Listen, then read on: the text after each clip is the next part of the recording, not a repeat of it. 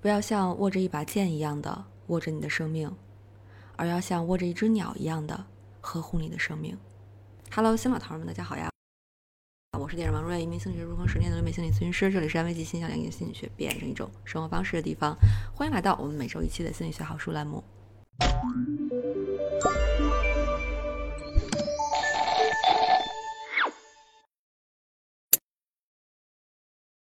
如果你在面对困难和麻烦的时候，总是下意识的第一反应啊，想要逃避；如果你在和别人相处的过程当中，总是害怕麻烦别人，不好意思向别人求助，那就推荐今天这本《习惯逃避》。这本书呢，它是围绕我们的防御机制而写的。什么是防御机制呢？心理学家康纳德的解释非常清楚：一切的防御机制就是为了我们逃避痛苦而向自己撒的谎。因为人生有时候实在是太苦了，为了能够继续前行，我们可能需要骗一下自己才能继续下去，假装痛苦不存在。但有时候我们在借用防御机制保护自己的同时，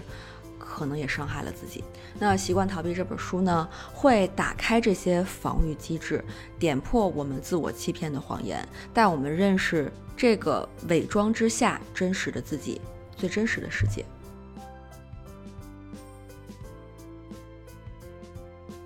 前段时间呢，杨笠在这个脱口秀大会上讲了这样一个段子：有些女孩每次考试都在八十五分以上，但是总觉得自己考得很差。在生活中呢，我们也会碰到类似的情况。有些朋友从各方面来看，真的都非常优秀了。但他们还是会自卑，这样的情况就是和自己相处的时候的一种逃避的状态，去相信设想中更完美的、更优秀的自己，而逃避面对现在你觉得不够完美，啊，觉得很差的自己。作者告诉我们呢，一个人的外在优秀和内在自卑可能是两回事儿。是不相关的。对于一部分人来说，特别努力，然后自己变得特别优秀，只是对于自己本来就存在的自卑的补偿。我们的内心会有一个错误的假设：只有优秀的人才有资格自信。我们很容易产生这样一种想法：只要变得优秀了，然后就不会自卑了。但很多时候，事情并不会像我们预想的那样发展。在变得优秀的过程当中，我们可能会遇到更加优秀的人。比如感到自卑的人考上了重点高中啊，九八五名校，其实那个快乐的瞬间是非常短暂的，啊，不会从此以后就变成一个自信的人了，因为他发现更多和他一样优秀的人，甚至更加优秀的人存在于自己生存的这个环境里边，反而会加重自己的自卑。第二种可能出现的自我逃避是逃避自我真实的情绪。我们经常听到别人这样说：“控制不了情绪，怎么掌控人生？”好像是要求我们要把自己训练成一个没有感情的 AI，时刻要去做情绪管理，然后崩溃了，好像你这个人就非常的懦弱、非常的脆弱、非常的不成熟。那作者呢，就给我们介绍了他一个来访的故事哈。呃，来访的外公呢去世了。外公呢在生前总是教导他，人活在这个世界上要坚强。因此，他面对外公的离去，一滴眼泪都没有流下来，然后选择在办公室奋斗，把自己压抑的那种痛苦转化为工作的动力。因为他认为自己应该坚强。应该战胜悲伤，不应该表现出脆弱，不应该表现出痛苦，要将他们彻底的消灭，最后把自己的情绪压抑得越来越深，进入了一种抑郁的状态。控制情绪不是直接将负面的这种状态全部都压下去，不要让它出现，这不是控制情绪。如果我们不把它们用适当的方式宣泄出来，这些情绪永远不会消失，他们会像一个弹簧一样。就是你踩它越深，你的脚就越不敢放开。在你没有办法承受的情况下，它会全部弹出来。那个时候，你的世界、你的内心秩序是瓦解的，是崩溃的。而且，在我们不断的去把情绪往下压的时候，也是一个不断内耗的过程，我们会用很多的精力来控制自己，那你就没有精力去专注其他的事情了。我们可能也会发现，对待负面情绪，用理智讲道理的方法一般是没用的。谁不知道应该开心，然后不要难过？可是这些有什么用呢？这个时候，我们需要的是用情感的方式来解决情感的问题，你要给你自己的情绪表达出来的空间。如果身边没有人能够做到陪伴、支持和倾听你，那至少你自己要对自己能做到倾听、陪伴，不要压抑他，让他表达出来。有时候喜欢上一个人，会感觉是自卑、想要逃开的感觉。也许会觉得世界上怎么会有这么美好的人，自己怎么能配得上呢？但如果这种感觉过于强烈，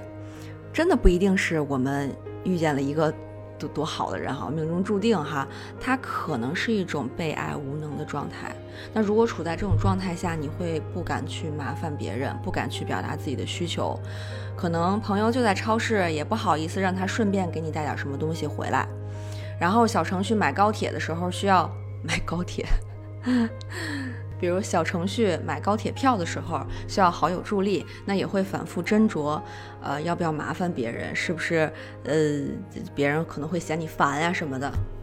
那作者呢，在书中他就介绍了一个女性好朋友的故事，呃，说追求她的男生啊都已经到她楼底下了，还是被她硬生生的拒之门外。关键是她也挺喜欢这个男生的，但就是觉得自己配不上他，觉得自己不配和他眼中认为那个很优秀的人在一起。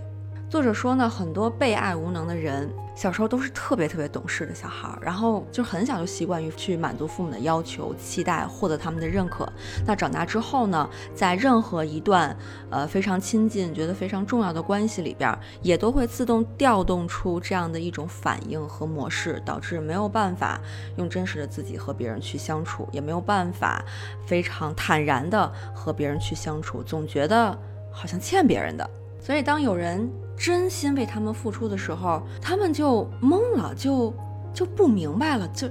我我为什么会得到你这样的待遇，然后就会没有办法信任对方，是不是他有什么其他的想法，有求于自己，或者说在利用自己等等之类的，脑子里边乱七八糟的想法可能就出现了，但就是没有办法相信他就是很单纯的在关心自己，在喜欢自己，在爱自己。在生活当中呢，我们也会遇到这样的人，就是。他们特别擅长发现别人身上的缺点，总是在挑刺，然后嘲笑别人，还以此为乐。这种习惯性否定别人的人，这样的人是因为他们天性就坏吗？就呃是有毒还是怎么样？其实，呃，这样的人他们内心可能也是自卑的，只不过呢，他们用了挖苦别人的方式来掩盖自己内心的自卑。那为了掩盖这些缺点，他就。要盯着别人不好的地方，这样的话，他就好像能够心里平衡一些，获得呃这种虚假的优越感。在和别人相处的过程当中，总是习惯的否定自己，而不去欣赏赞美，任何关系其实都很难维系。而且，如果还伴随着不断的否定别人的话，一方面呢，可能身边的人就都被你的毒舌赶跑了；另外一方面，可能你就再也没有机会看到真实的自己了。前面向大家介绍了，在逃避的防御机制下，我们和自己和别人相处的时候是怎么迷路的。那我们迷路了，对吧？怎么找到方向呢？啊，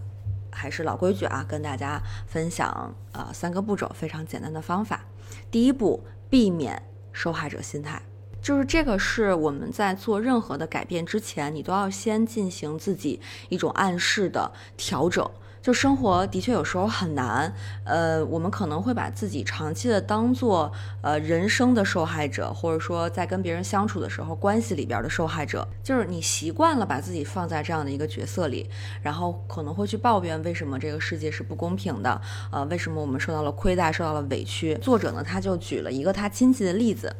呃，他说这位亲戚啊，总是抱怨自己的婚姻，感觉自己各方面条件都特好，但是这老公怎么哪哪都普通，配不上她，他就觉得自己太亏了，一天到晚愁眉苦脸的。但是吧，他也没有因此说那我就离婚吧，然后我看看有没有别的更适合自己的人，他也没有这样做，他就是既不沟通，然后又抱怨，但是也没有寻求外界的改变，他只是把自己这种。呃，受害的状态归结于这个很平庸的丈夫和这个失败的婚姻，所以既然受害者心态它不能给我们带来改变，它带来了什么呢？其实它就是把自己包裹在了一个嗯不用去负责任的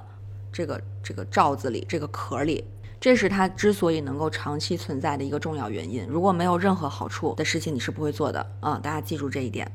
但同时呢，它会慢慢的来瓦解我们内心的力量，就是你能够去承担，你能够去负责任，你能够付出勇气和实现改变的力量，慢慢就瓦解掉了。所以，我们第一步就是要首先正视这种受害者的心态。呃，一方面它长期存在呢，是因为它真的，嗯，把我们包裹在了一个，嗯，虽然窒息，但是你会觉得比较安全的这个环境里。但同时呢，它也稀释了，或者说瓦解了很多你能够走出去，然后面对改变的这个力量。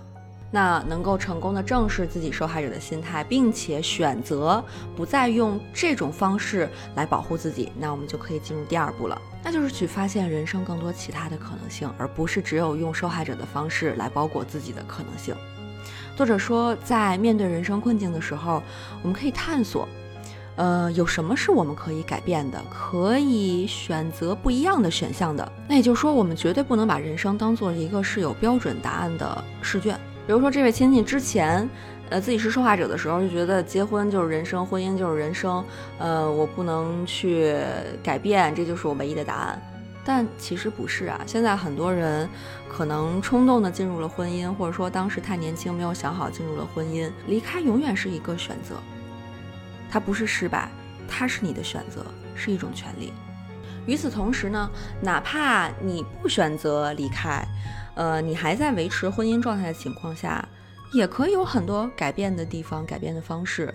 呃，比如说这个亲戚从开始抱怨到现在，从来没有跟另外一半沟通过，所以这里边有很多可能完全是他的想象，他看不清对方的优势，也看不清自己的劣势。所以，不管是要做一个什么样的决定，你不是只有现在这种受害者的方式，这是肯定的，还有很多其他的方式。作者还提到，他在看这个电影《芳华》的时候，总觉得哪里不对劲。后来呢，他说他终于意识到了，他感觉难受的原因是故事的叙述者萧穗子对刘峰的评判态度，还有网上对于刘峰讨好型人格的分析。呃，他最终穷困潦倒，就是因为他是一个讨好型的人格。其实呢，这个角度可能并没有尊重刘峰这个角色。好像只有取得了世俗的成功，才能算作有意义的人生。但是这样的成功真的不是这个世界上唯一的答案。任何偏离这个标准的生活方式，如果都被看作是误入歧途的话，这不就是我们现在经历的赤裸裸的内卷吗？作者对于各种人的人格特点，其实包容度是非常高的。我们可以过各种各样的人生，嗯，那总是先考虑别人的呃需求，呃，有一点讨好。其实也没关系的，嗯，最关键的是要看这种人格方式到底对于你自己产生了什么样的影响。如果他和你达成了某种共识，形成了某种平衡，那也是没有问题的，也是一种可以选择的选项。然后我们这个方法的最后一步，来聊聊拖延这件事情。其实呢，拖延就是我们在生活中逃避常常见到的温和的一种方式。比如我们刚才也意识到了自己不是受害者，然后也可以有其他的一些选择去做出改变，但这个时候你就好像会分裂出另外一个人，然后在你脑子里边大喊：“呃，你你快点做，不做的话，那你之前学的都白搭了，然后，呃，你还是一无是处，你还是没有办法改变自己。”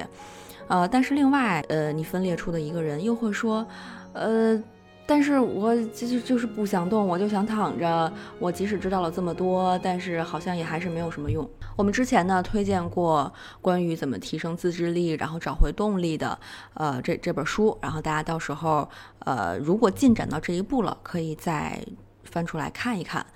嗯，那我们今天呢分享一下这本书里边作者他是怎么讨论对于这个部分他自己的一些见解的。作者认为啊。摆脱拖延的关键，并不在于说那个前面那个咆哮的声音，呃，它得多么大、多么厉害，就是得让它再强烈一些，什么就是给自己打鸡血呀，呃，然后比如说让别人骂醒我，骂一顿什么的。关键不在于那儿，而在于另外那个想躺着他就是动不了的那个声音的原因是什么？为什么不想做？为什么动不了？到底是哪儿出现了问题？到底卡在了什么地方？很多人呢也探讨过这个问题，也想思考分析一下，最后就说啊，就是懒吧，就是嗯方法没什么用吧。总之都是停留在表面上的一些分析，而且这些分析对于自己往往是嗯非常评价性质的，非常苛责的，呃，甚至是一种指责，甚至是怀疑和谩骂的。那其实说到这儿的话，不就好像回答了我们刚才那个问题吗？如果我们一直生活在一种自己被怀疑、被否定的状态里边，然后每每天脑子里边循环播放都是这些声音，你当然动不了。那很显然动不了。所以，如果能找到这个程度，其实是比较接近我们内心，呃，深层次的一些原因了，或者说模式。那这个时候，我们要做的就是把我们被这些打压的声音藏起来的、消失的那些话，就是你真的。想想是不是自己太累了，是不是已经付出了很多，但是现实的因素导致我们没有办法获得，呃，理想中设置那个高要求、高目标。因为说到这儿的时候，我就想到，呃，自己今年，嗯，不是一直在坚持做视频嘛，然后跟之前的进度啊、频率啊，就是完全是不一样的。之前就是三天打鱼两天晒网那种，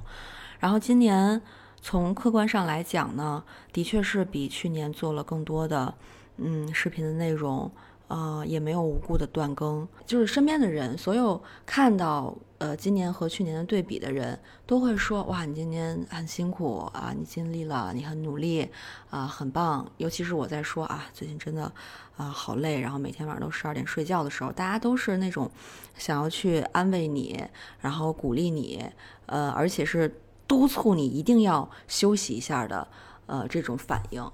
可是不得不说呢，可能总有一些瞬间会觉得，今年有那么辛苦吗？有那么累吗？就还好吧。大家是不是太关心你了？呃，其实你并没有你想象中的那么努力，大家只是在表面上安慰你而已。就是我是特别能理解。那个瞬间的声音产生的时候，对我们无论是自信也好，还是说呃能够去嗯关心自己也好，都是一种打击和瓦解。呃，然后你可能就不会再去想了，嗯，不会去多花一些时间来给自己被压抑的那部分声音一些机会和表达的空间吧。但是我觉得啊。大部分人，尤其是每天跟大家在视频里边，呃，去聊这些话题，还有留言里边，然后还有私信里边去看大家，呃，对自己生活状态的那种描述，嗯，无一例外的，我每次的感觉真的都是大家辛苦了。所以，如果你觉得你自己还不够辛苦，还不够累，呃，还有很多评价自己、苛责自己的地方的话，嗯，我可以比较笃定告诉你的是。一定是那个习惯性的，可能别人给我们脑子里边植入的那种自我怀疑的声音出现了，呃，你自己内心的声音是被压抑的，才导致这样的一个结果。所以这部分我们一定要守住，不能在他们好不容易冒出来一点点，好不容易体谅自己一些、理解自己一些的时候，你又给他踩下去了。嗯，要让他们出来，要给他们表达的机会。但是我知道这个过程呢是很困难的，所以我们最后的纪念弹幕就来发，试着不再压抑吧，好不好？嗯，最后老规矩呢，我会从评论抽取一个用心写下留言，然后送出这本书。如果大家有希望我来推荐书的话，可以在评论区留言，或者说私信发给我都可以。呃，那在之后的视频栏目里边可能就会推荐。呃，文字版音频也欢迎关注公号“文心写的好来复信息就好，就可以收到啦。然后另外公号回复“封面”两个字呢，也可以获得本期封面的来源。最后记得三连打卡，我们下期见。